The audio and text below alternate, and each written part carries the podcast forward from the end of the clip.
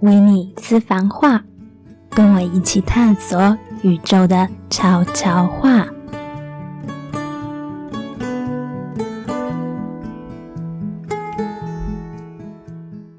Hello，欢迎来到维尼私房话，真的是好久不见了耶！距离上一集节目的录制应该超过一个多月了吧？真的是超级久诶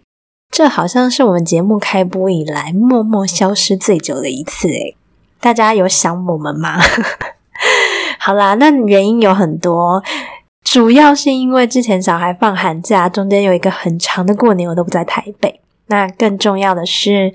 我越来越学会放过我自己了，就是不要对更新的频率有那么的焦虑，就慢慢放下自己的执念。觉得一切顺其自然，我有灵感、有想法和有想分享的东西，在录音就好。那当然，另外还有一个非常重要的原因就是啊，马尼近期真的是比较忙，那我们的时机就很难对上嘛，所以想要录制的主题就一直都拖着，还没有机会说给大家听。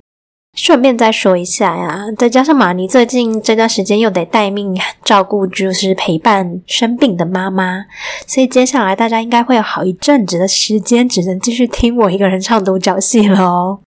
那虽然 Podcast 这里我是都没有更新，但在粉砖的部分呢，我还是陆续都有更新文章，分享我自己在生活中的一些体悟。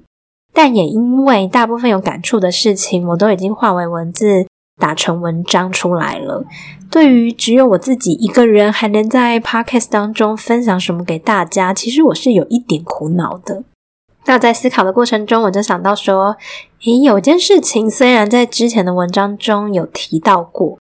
但我并没有真的很完整的去分享它，所以在这里好像就可以更深入的拿出来跟大家聊一聊了。这其实是我近期感受还蛮深刻的一个主题，就是关于。失去自我，那好像在前一段的时间里面啊，来到我眼前的很多讯息，都在提示我说要去深入看见这个议题。那讲到失去自我啊，我就会想到在人类图的领域里面，会用非自己来形容说我们没有活出自己的时候。也就是说，我们并没有真实的活出自己最原始的样貌、原始的设计。那对我而言，某程度来说，这跟失去自我是一样的意思。在人类图的架构当中，很清楚的去区分不同层面非自己的状态，它让我们可以透过这样的方式去看见自己被外在制约，而没有真正活出自己的部分。人类图就很像是，嗯，一张看见自己的地图。它给了我们一点点方向，去避开那些不通的死路。那目的地当然是要通往最原始的自己嘛。所以总是会听到接触人类图是一趟去制约的旅程。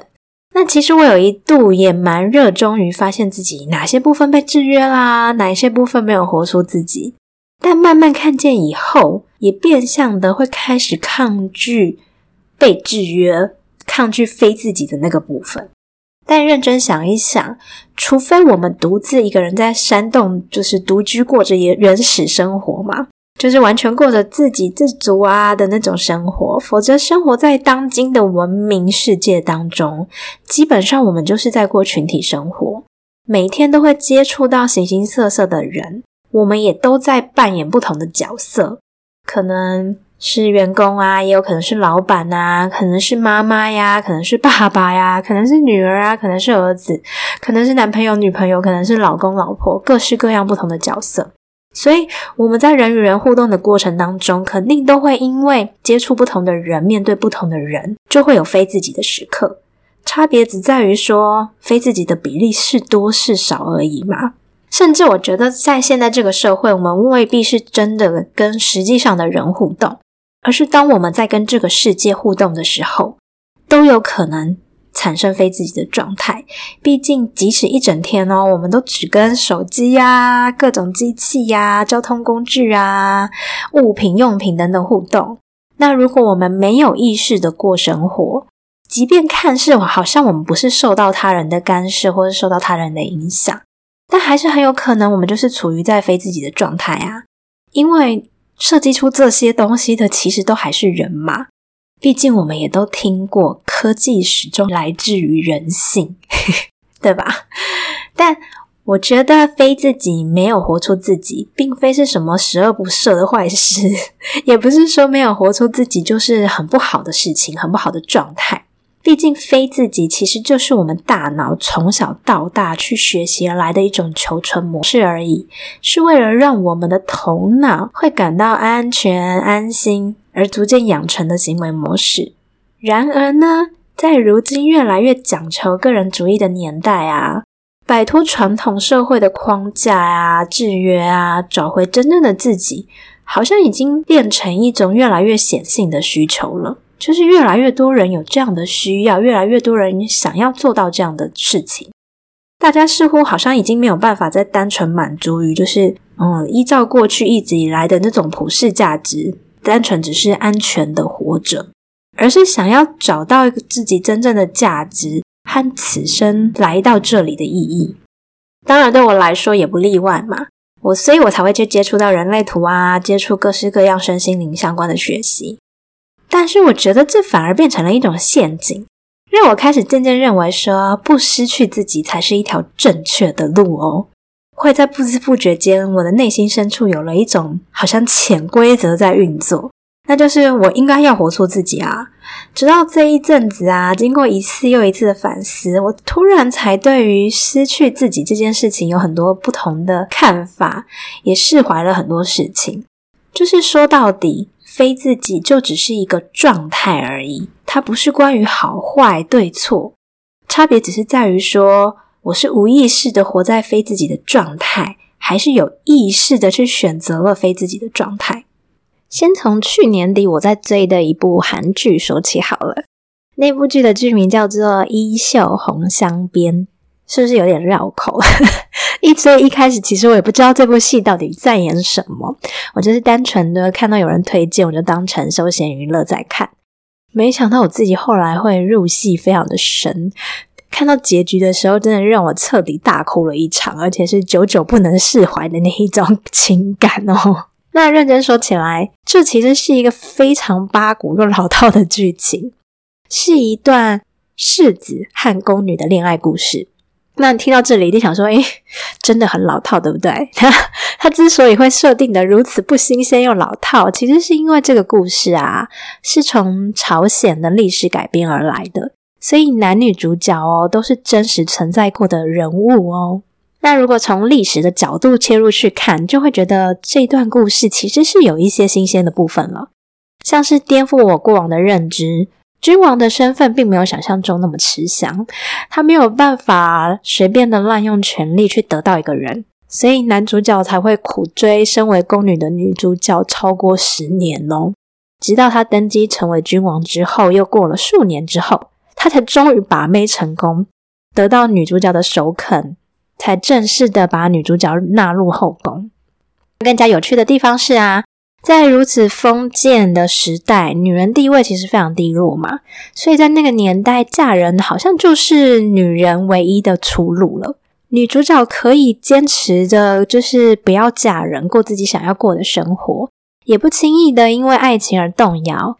而且这个爱情的对象还是许多人争先恐后想要争取的人，所以我觉得哦，女主角能一次又一次的拒绝君王，实在是非常不易的事情诶那还有一些新鲜的部分就是啊，嗯，这部剧其实没有传统那种王子拯救落难公主的情节，更多的反而是说女主角展现了她的勇敢啊、智慧啊和忠诚。一次又一次的挽救了男主角充满荆棘的登基之路，最终终于协助他上位成为君王。这部戏很成功的把男女主角各自所追求的人生刻画的非常清晰，以至于我们观众其实非常容易能够理解，在这份爱情当中啊，他们两个人各自的难处是什么，他们的内心转折又是什么。所以也就会对于这段关系最后就是难以有一个圆满的结局，就是传说中的 happy ending，是可以理解。但是你会觉得充满了很多的惋惜的。那其实是因为啊，在这段爱情当中，他们其中一个人呢是热衷于治理国家，把百姓的安危和利益都放在首要职务的君王，那他的爱情好像就只能被牺牲，因为君王的一切行为都是要去计算政治上面的利益得失。因此，当他还是世子的时候，他愿意忍受当时还是君王的爷爷一切不合理的对待，甚至有点像是家暴的行为，只为了能够顺利登基，然后一圆他的梦想，就是很好的治理百姓、治理这个国家。甚至在他成为君王之后啊，面对他自己的后宫嫔妃诬陷女主角说。身为宫女的女主角跟其他外面的男人通奸是触犯公法，需要判死刑的时候啊，她也只能在大家面前咬牙接受这件事情，并且说，虽然他可以用君王的权力救下心爱的女人，可是如果他这么做了，他就无法面对其他安分守己的宫女们，因此他不能出手干涉这件事情。那好在是后来他的妈妈及时出手相救，才解开这个误会。是不是会觉得哇，这个男主角真的是公正的，令人又爱又恨？这 所以在剧中到的尾声才会出现这么一句话：说好的君王其实未必会是好的丈夫。那再来说说女主角德仁好了，她是一个非常热爱自由、清楚自己想要什么生活的宫女，因此即便在处处受限的宫中，她也总是守护自己的选择。所以她宁可当一个可以快乐出宫的小宫女，他也不会愿意飞上枝头当凤凰，当一个一辈子只能留在宫里面，好一举一动都要受人家检视的那种，好像被囚禁的后宫嫔妃。也就是因为如此啊，所以他才会无数次的拒绝了男主角这个君王的求爱。因为比起爱情，他更想要守护他自己，所以他就这样说了。他说。陛下很珍贵，但我更珍贵。他也还说了，若不能完全拥有，我宁可都不要。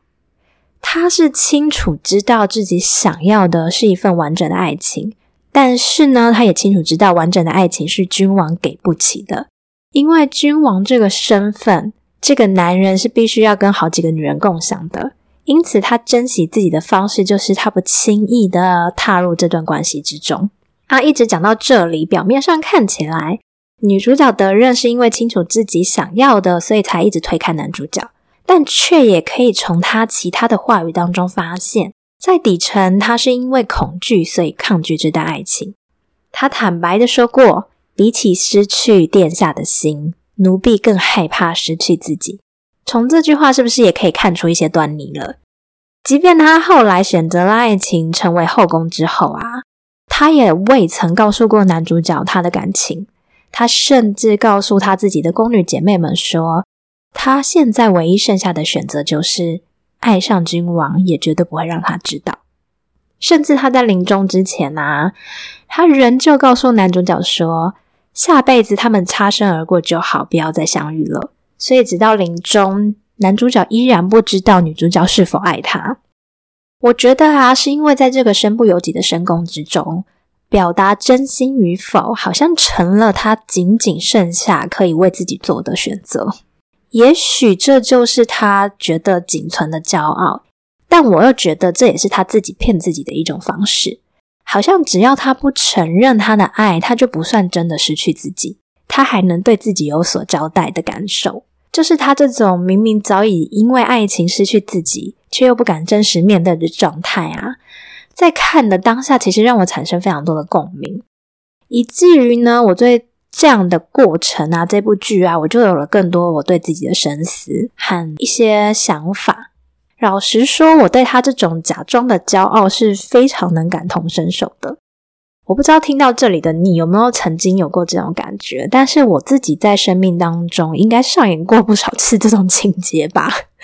无论是友情、爱情，甚至是亲情，好像都如此做过。只是以前我没有自觉我在做这样的选择。我以前就是一种心态，好像觉得以为装的没关系，不在乎，在关系当中就不会输了。可是我究竟到底在害怕输给谁呢？其实就是不想要感觉自己好像可怜兮兮呀，或是受伤的模样被发现吧。那也许这样表面上好像就不会输给对方，可是，在内心深处，我依然还是输了那一方啊。毕竟你知道，情感是真实存在的，并不会因为我表面上假装不在乎，就不会感觉到受伤，或我就不会因此就是不去渴望说我得到对方的情感和得到对方的在乎。反而是当我假装一切都没有关系的时候，切断了可以真实交流情感的机会。那彼此之间的心其实是真的更难靠近的，当然也就会感受不到我真正想要的那一切啊。那到头来看似我是没有输给对方，表面上啦，可是其实我输给的是自己的心魔啊。总之就是，我绝对不会因为假装好像我就赢了嘛，事实上就不会这样子。那《衣袖红上边》这部剧，其实我是 on 档追的，也就是说，呃，就是每个礼拜每个礼拜这样子跟着看的。那前前后后大概经历了两个多月吧。那老实说，前面在看的时候啊，我没有觉得特别有共鸣，就是觉得哇，一部拍的非常有趣的电视剧。顶多就是女主角德伦在说出那一句“哇，殿下很珍贵，但我也很珍贵”的时候，我内心真的忍不住为这个女人鼓掌，觉得赞叹那时代的女人竟然懂得这么重要的事情。那直到这部戏开始慢慢慢慢演到后半段，有一次在这个过程当中，我就有去参加朋友间的聚会。然后我才在那一次好像知道，哎，这部剧吸引我的原因是什么了。那因为那个聚会是有十几年不见的朋友出席嘛，所以我原本单纯想说啊，就是一个纯哈拉聊天打屁的局吧。所以我在聊天丢出来的话，也就是很多都是以开玩笑的方式在乱说嘛。那大部分的时候，我们一群人的确是就是天南地北的瞎聊，连我们这边明明一堆人都不是单身。但我们还是会在那边乱说什么，连找对象都应该要测试一下，嗯，他的髋关节到底行不行？这种就是很暧昧不清的话，就是一直在乱讲，甚至还聊说哦被搭讪的经验。我还说不知道那个搭讪我的男生啊，为什么要秀吉他给我看？他如果立刻掀起衣服秀六块腹肌给我看的话，我真的马上会给他电话。从这里你应该听得出来我有多瞎讲吧？因为如果路上有人掀衣服，我只会先觉得他是变态，我更不可能给他电话嘛。但是我在这边必须诚实的说，腹肌还是真的很重要的。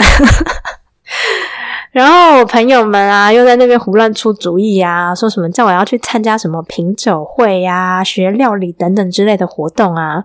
叫我这样去认识他们眼中认为那种大众眼中的好对象。然后我就说，可是我又不喜欢喝酒。也不喜欢做菜，我到底为什么要花时间去做这些事情，只为了认识男人？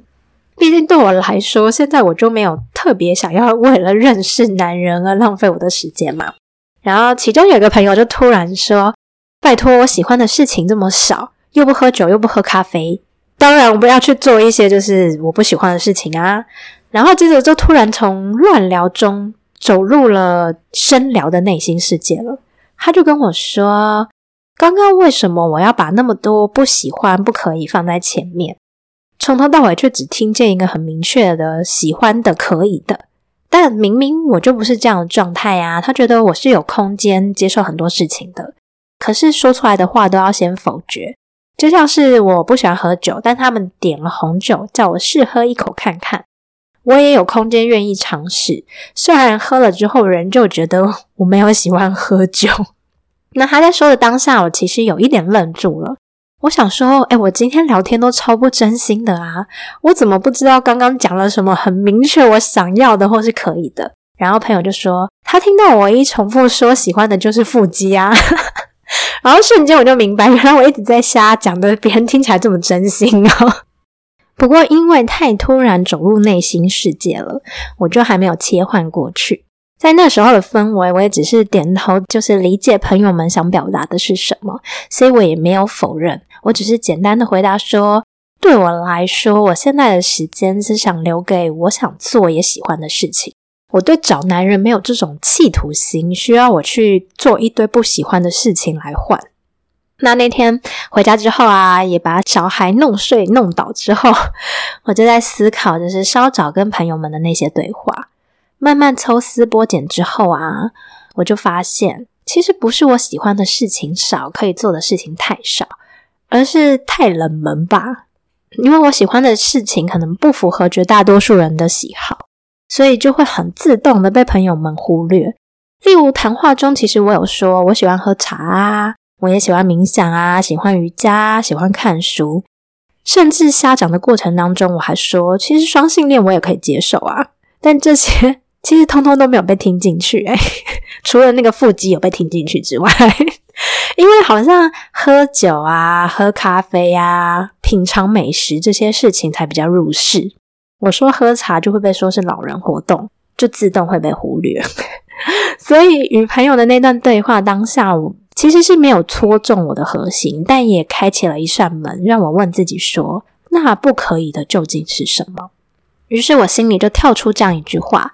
其实什么东西通通都可以。对我来说，唯一不可以的是失去我自己。那一刻，我真的恍然大悟。自己说的那一些不可以啊，不喜欢啊，其实都是表面理由。我真正恐惧的是失去我自己。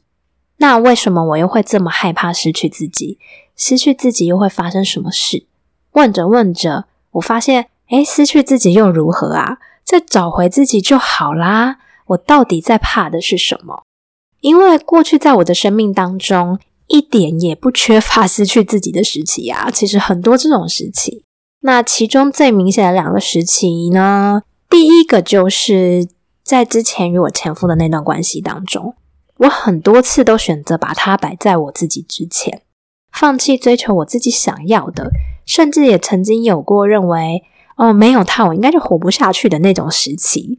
可是直到面对他的离开，才发现，哎，我根本与自己想的不一样啊！没有他，我依然活得很好。反而还有机会重新与自己相遇，即便过程当中并不容易，但慢慢找回真正的自己，懂得自己内心想要的，也看见自己的美好。不管过去我有没有发现，我早已在那段关系中失去自己，但也因为曾经失去过，反而我有机会从另外一个面向认识我自己和接纳我自己。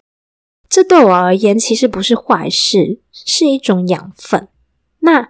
另一个时期，很明显的就是我女儿出生的前两三年，我真心觉得亲子关系是非常考验妈妈有多爱自己的，因为对孩子的爱跟对伴侣的爱是真的很不同。那是一种全然又无法回头的爱，并不是说我想要换掉就可以换掉，我可以不爱这个人就不爱这个人。所以，孩子幼儿时期又是非常仰赖主要照顾者的照顾，才能生存和好好的成长。那因此，很容易妈妈就会全部的身心和时间都投入在里面，演变到最后成为一种牺牲。那在这里，我会用“牺牲”这么严重的词啊，是因为我自己回头看，我真的会这样形容当年的我自己。可能因为母性的荷尔蒙作祟吧，生完的一大段时间啊，会不自觉的就把焦点全部放在孩子身上，牺牲自己的睡眠啊、饮食啊、休闲娱乐的时间啊，甚至可能还有许多超过我身体可以负荷的行为啊、动作啊和生活作息，不知不觉间好像就只剩下妈妈这个身份，而会忘记我自己究竟是谁，又想要的是什么。只会想到孩子要的是什么。那好在当初我还有重新的踏回瑜伽垫上，我才一步一步的又找回自己的生活。那也因为那两三年失去自己的时间，让我从中看见自己对世界的不信任和恐惧。那也学会了什么叫做放手和看见自己内在拥有的力量。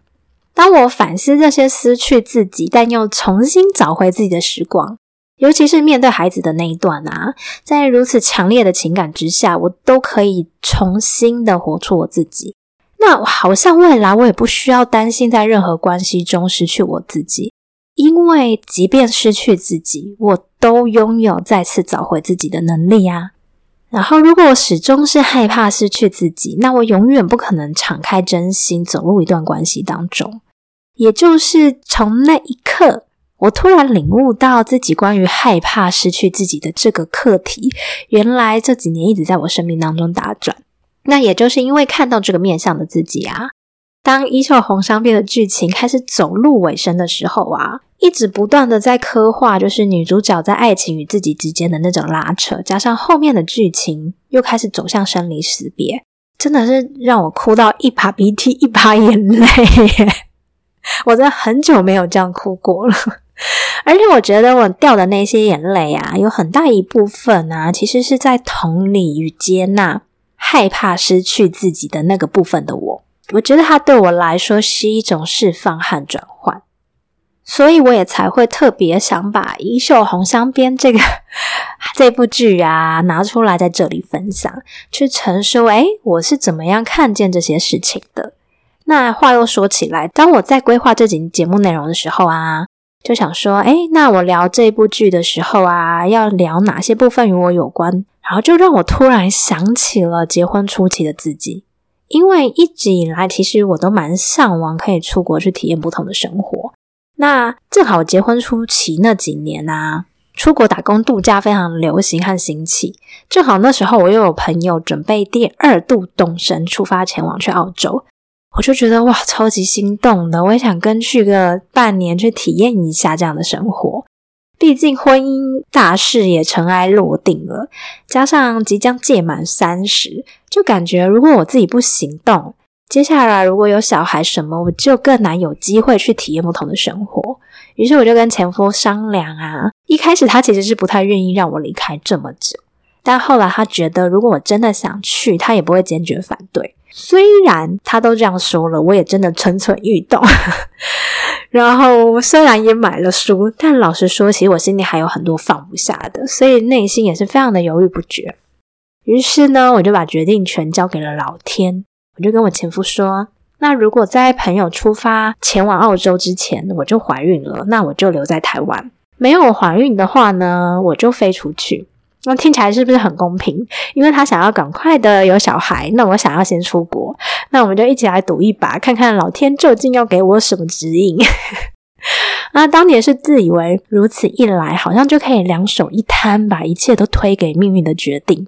但现在回头看啊，就会知道当时就是不想为这个负责任。不想让我前夫失望，但也不想要将来我后悔会责怪自己，好像把决定权交给一个看似无法掌控的事情，就谁也不能怨谁了。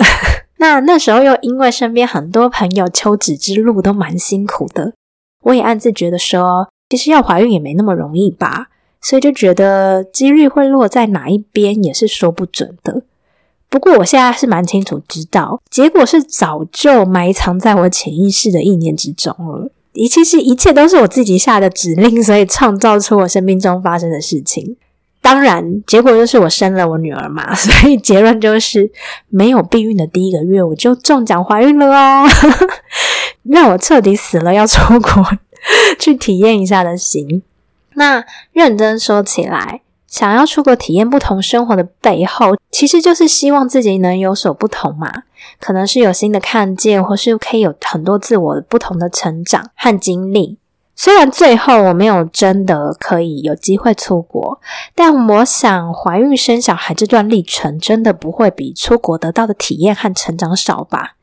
毕竟呢，我刚生完小孩就经历了前夫外遇，没多久就要离婚，到单亲照顾孩子的生活。这一切其实把我推向一个完全跳脱舒适圈的生活，而且也让我发现自己很多不同的面相，是我过去都没有看见过的自己。也许这一路走来，这个历程啊，甚至会比出国一段时间得到的体验还要精彩吧。所以说起来，我也算是某种程度的得偿所愿了吧。那会聊起来这一段往事啊。是因为这算是我过去感情中蛮具体的一个例子吧。关于我自己在关系中是如何做选择，以至于到头来会发现我早已经一步一步用这样的模式在丢失我自己。但原因绝对不是出在对方身上，而是基于我自己的恐惧。像是当年，如果我愿意诚实面对，就会知道，比起我想要什么，我我更担心感情会发生什么变化。底层其实这个是跟信任有关的课题。那这里的信任指的不单纯是对对方的信任哦，而是信任我不需要特别做些什么，自己都是值得一直被爱着的。更进一步是信任，不论发生什么事，我都能承担，且发生的任何事情绝对都是对我生命有益的。虽然说以前可能连自己是谁都没有真的搞得很清楚，但在关系中也会有那种害怕失去自己的拉扯，所以好像总是还会上演那种我似乎想要为自己去做些什么，但最终又会因为对方的需求而妥协的那种状况。可是那些并不是那么显性啊，有意识的在运作，比较像是一种潜意识的自我保护的自动化模式。与其说是害怕失去自己，更确切的形容应该是害怕自己会受到伤害，害怕自己体验到不被爱的感受，于是事先就先做了很多防护，来避免自己感到受伤，好像这样就可以假装不会受伤，不在乎。但这十几年来啊，当我越来越追求自我成长，或者说灵性成长之后，就是很有意识的慢慢剥掉自己外在一层又一层的包装，去找回自己真实的样子的时候啊，我开始感受到，哎，活出自己是一件多么美好和喜悦事情的时候，似乎又有另外一股恐惧悄悄的在滋长，好像在不知不觉间，我会害怕自己又因为某个人、某段关系。而再次模糊自己的存在，因此就会对于做自己有了某种执念。但是说起来，执念都是来自于小我，所以小我也称不上真正的我啊。所以当我这样做的时候，我并没有真的活出我自己。那我透过这一阵子的反思，才发现活出自己，不能失去自己，其实也是一种框架，一不小心就会变成灵性成长上面的陷阱。我觉得现在我反而是要去练习享受。活出自己的每一刻，但同时也可以接纳忘记活出自己的每一刻，然后我就会更加接近真正的我自己了。说到底，所有的想要和不想要，只要套上了这些，其实都没有真正跳出框架。唯有真的放下期待，放下执着，我才不会被那种脑袋里以为的那个自己给困住了。所以，这就是我最近以来觉得非常有体验的一些转折。今天我真的算是掏心掏肺的分享我自己了，特别的说了很多的细节，不知道大家喜欢这样的分享方式吗？期望我这样的分享也能协助听到这里的你，对自己有一些新的看见或是新的发现。如果有共鸣的话呢，也非常欢迎你跟我分享你的故事，可以到我的脸书粉专私讯我，我收到一定都会认真看完且回复的哦。那我粉砖的名称是单亲妈 w i n n e 与自己相爱之旅，或是你也可以直接点选资讯栏里面的连接找到我哟。那今天就在这里跟大家道别啦维尼斯番话，我们下次见了。